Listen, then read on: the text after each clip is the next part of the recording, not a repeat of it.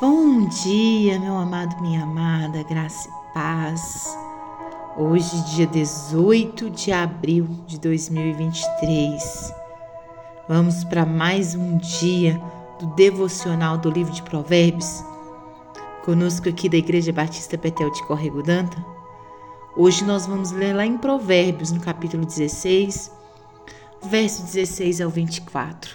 A palavra do Senhor nos diz: Quanto melhor é adquirir a sabedoria do que o ouro, e mais excelente adquirir a prudência do que a prata. O caminho dos retos é desviar-se do mal. O que guarda o seu caminho preserva sua alma. A soberba precede a ruína e a altivez do espírito a queda. Melhor é ser humilde de espírito com os humildes do que repartir o despojo com soberbos. O que atenta para o ensino acha o bem, e o que confia no Senhor, este é feliz.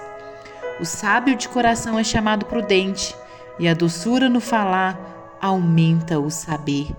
O entendimento para aqueles que o possuem é fonte de vida, mas para um insensato a sua estultícia lhe é o castigo.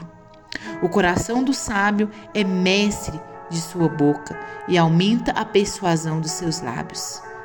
Palavras agradáveis são como favo de mel, doces para a alma e medicina para o corpo. Para adoçar a vida, sorvete, chocolate, bolo, pudim.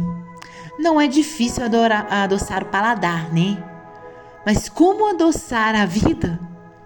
As palavras bondosas são como mel, doces para o paladar e boas para a saúde. Provérbios 16, 24.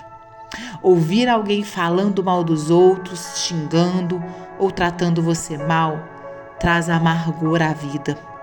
Mas as palavras bondosas, elas adoçam a existência. Não é à toa que Jesus é o Deus da vida. As palavras dele, mesmo as mais duras, são cheias de amor e preocupação por nós.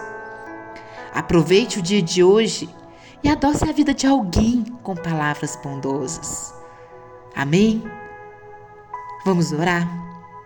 Senhor Jesus, nós agradecemos a Ti, ó Deus, por adoçar a nossa vida com palavras de vida e de perdão.